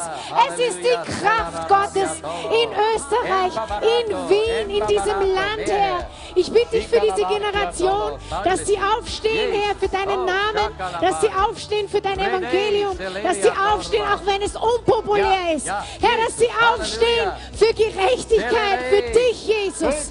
Für dich, Jesus. Für dich, Jesus. Komm, Heiliger Geist, mit mehr von deiner Kraft. Komm, Heiliger Geist, mit mehr von deiner. Weisheit. Komm, Heiliger. Geist, mit mehr von dir. Mehr von dir. Mehr Feuer. Mehr Feuer im Herzen, Herr, dass sie, wo sie gehen, wo sie stehen, wo sie sind, voll sind von dir, voll sind von Jesus, deinem Jesus. Namen, Jesus. Herr, du hast gesagt, wenn das. Herz voll ist, dessen geht Ja, der Mund danke, über. Herr. Herr, ich bitte dich, dass die Leute, die hier jetzt stehen, dass man hört, Ja, danke. Wo sie hingehören. Ja. Dass man hört, Ja, zu wem sie gehören. Danke, Denn alles, was rauskommt, dass das deinen Namen verherrlicht, deinen Namen ehrt, dass dein Name, Jesus, rauskommt aus ihrem Mund, wo sie sind, wo sie stehen, wo sie gehen. Im Namen Jesu. Amen. Halleluja. Halleluja. Jetzt möchte ich die Jugendlichen und Extrem bitten, dass ihr darunter geht. Setzt euch da am Boden unten. Und die jungen Erwachsenen bleiben hier oben stehen. Und jetzt möchte ich alle bitten, die über 40 sind, nach vorne zu kommen und für diese Generation zu beten. Das ist unsere Verantwortungsgeneration. Lasst uns für sie beten. Lasst uns sie segnen. Lasst uns Vorbilder sein für sie. Komm, lasst uns die Hände auf sie legen und lasst uns erwarten. Ihr müsst ein bisschen nach vorne gehen, ihr, ihr, ihr jungen Erwachsenen, damit da hinten viele nach hinten hingehen können und die Hände auf euch legen können. So, komm. Alle die über 40, komm, legt die Hände auf sie, segnet sie, salbt sie. Danke, Herr. Halleluja. Shela parabalassolo. Remina sapolateria pandola. Komm, Heiliger Geist. Gib ihnen doppelte Salbung, Herr. Halleluja. Oh, rada shedele, teremia nopa. Alavarato salia tolomine. Errucato lateria tavolai. Halleluja. Halleluja. Shila paravia somina barco. Revessa lavaria comine terra. Ola gridato saleva paita lamono. Komm, Heiliger Geist, komm. Komm, Kraft Gottes, komm. Komm, erfüll sie. Mach sie zu Elisas. Halleluja. Herr, Kakari Palasso la Perevia. Oh, dass die Kraft Gottes von ihnen fließt. Jesus, hey, adavo lato. Das Wunder und Zeichen geschehen durch sie. Jesus, sila para polobra. Lepra banda savolatro bonia paravile. Elembara passavia. Komm, Heiliger Geist, komm. Shela pava taradilo torovia. Se la paramba la stavo la terra, le capitula parando, se lei telesa, le cravano, halleluja. Monda passivola salvum Gottes kam, cetra vilo saba, esma vilo taravelia cama, sala italo sodra, sabra dondi se leve, essona dio tatata, alleluia, alleluia, alleluia, sala la labia, saba la varco, prova la dio, e monata ritolo salavara, la creda fila in terra a solari, zeppa fila paravalla corrotto, corrosso. La varita. Lassa ita lerede. Halleluja, Halleluja, Halleluja. Danke Herr. Danke Jesus. Halleluja. Halleluja. Danke Herr. Halleluja. Shala barabola rassa la rabile dei. Danke, Herr. Danke, Herr. Danke, Herr, dass du derjenige bist, der sie salben kannst, der ihnen Kraft geben kannst. Oh, danke, Herr. Und du tust es, Herr, weil unser Land und Volk braucht es. Die Jungen brauchen, die Kinder brauchen, die Teenies brauchen, brauchen es, die, die Jugendlichen brauchen das, aber auch alte Kreise brauchen das. Oh Vater, danke Jesus, dass du derjenige bist, der immer noch gibt und gibt und gibt, Herr, weil wir es brauchen, damit wir voll sind und, und aus unserem Überfluss einfach weitergeben können. Danke, Herr, für diesen unendlichen Siege, Ja, Sieg, danke. Herr, und Segen. Danke, Vater. Halleluja. Preis, ich preise dich und ich lobe dich, Herr. Halleluja. Und diesen Heiligen Geistes Danke. Herr. Danke, Herr. Amen. Amen. Halleluja. Jetzt bitte ich alle die jungen Erwachsenen, dass ihr ein bisschen auf die Seite geht. Und alle, die über 40, kommt hier da in die Mitte, hierher. So. Äh, Ihr geht ein bisschen, auf- alle über 40 kommen jetzt hierher. Komm. Und jetzt bitte ich alle, Kinder, Jugendliche, kommt alle nach vorne. Ihr dürft jetzt die Hände auf uns legen. Kommt, segnet uns. Kommt, betet für uns. Wir möchten gerne eure Vorbilder, eure Mentoren, wir möchten gerne ein Segen für euch sein. Also kommt, kommt, kommt, legt die Hände auf uns. Alle. Kommt einfach. Drängt euch durch, wenn es ist. Aber kommt, geht, geht durch und, und, und legt die Hände auf wen ihr wollt. Come on. Wir brauchen dieses Gebet, wir brauchen diese Salbung. Danke, Jesus. Halleluja.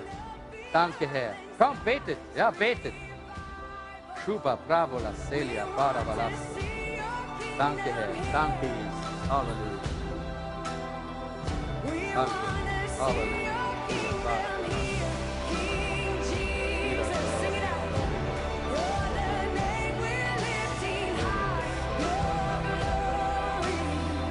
Danke, Jesus. Danke.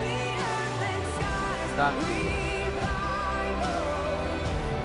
Danke, Herr. Danke. Danke, Herr. Halleluja. Halleluja. Super, brava, la sala, barata, la brava, la brava. Robo, soba, lava, lava, rara. Peccato. Halleluja. Oh. Che lei te devi Robo, soba, la Dio. Danke, Herr. Danke, Herr. Danke, Herr. Danke, Herr. Oh Vater, Herr, wir danken dir. Herr, wir danken dir für die Generation, die vor uns gegangen ist. Und Heiliger Geist, ich bitte dich dafür, dass du unsere Herzen zueinander wendest. Oh, dass da wirklich eine geistliche Verbindung entsteht, Herr. Ich danke dir dafür, Herr, dass wir sehen dürfen als jüngere Generation, was für ein Schatz in dieser älteren Generation liegt, Herr. Und dass wir anfangen, das wertzuschätzen, Herr. Dass wir das wirklich ehren, Vater, Herr. Und ich danke dir dafür, Herr, dass du Erfahrung in diese Gemeinde gelegt hast. Dass du Menschen in diese Gemeinde gelegt hast, die den Weg schon gegangen sind. Und im Namen Jesu möchte ich das freisetzen, dass es wirklich geistliche Eltern gibt. Im Namen. Jesu. Oh, ich spreche das frei, dass es freigelassen wird, dass Danke, wirklich. Väter und Mütter im Geist aufstehen und dass die jüngere Generation sich zuwendet und erkennt, was für ein Schatz da drinnen liegt. Oh. Heiliger Geist, ich bitte dich, dass du kommst und uns zusammenbindest in diesem Band der Liebe und der Danke, Einheit. Oh, dass wir voneinander Danke, geben und nehmen dürfen, dass wir einander dienen dürfen, dass über diese Gemeinde Danke. Wirklich eine, eine neue Atmosphäre der Wertschätzung, der Liebe, der tiefen Einheit im Geist entsteht. Und dass das ein Zeugnis wird für die Menschen in der Welt, dass es möglich ist, das Alter wertzuschätzen und die Jugend zu verstehen im Namen. Jesu. Oh, ich danke dafür, dass es nur durch deinen Heiligen Geist möglich ist. Und ich bitte dich, dass du fällst in Ja. dieser Gemeinde, über Danke. den Jüngsten bis Danke, zum Jesus. Ältesten. Oh, Danke, diesen Geist, der keinen Unterschied macht, Ja, danke, im Herr. Namen Jesu. Danke, Vater, Herr. Danke, Herr, dass wir uns gegenseitig ehren und wertschätzen dürfen in dir, Herr. Halleluja. Danke, Jesus. Halleluja. Halleluja. Lass uns doch jetzt einfach.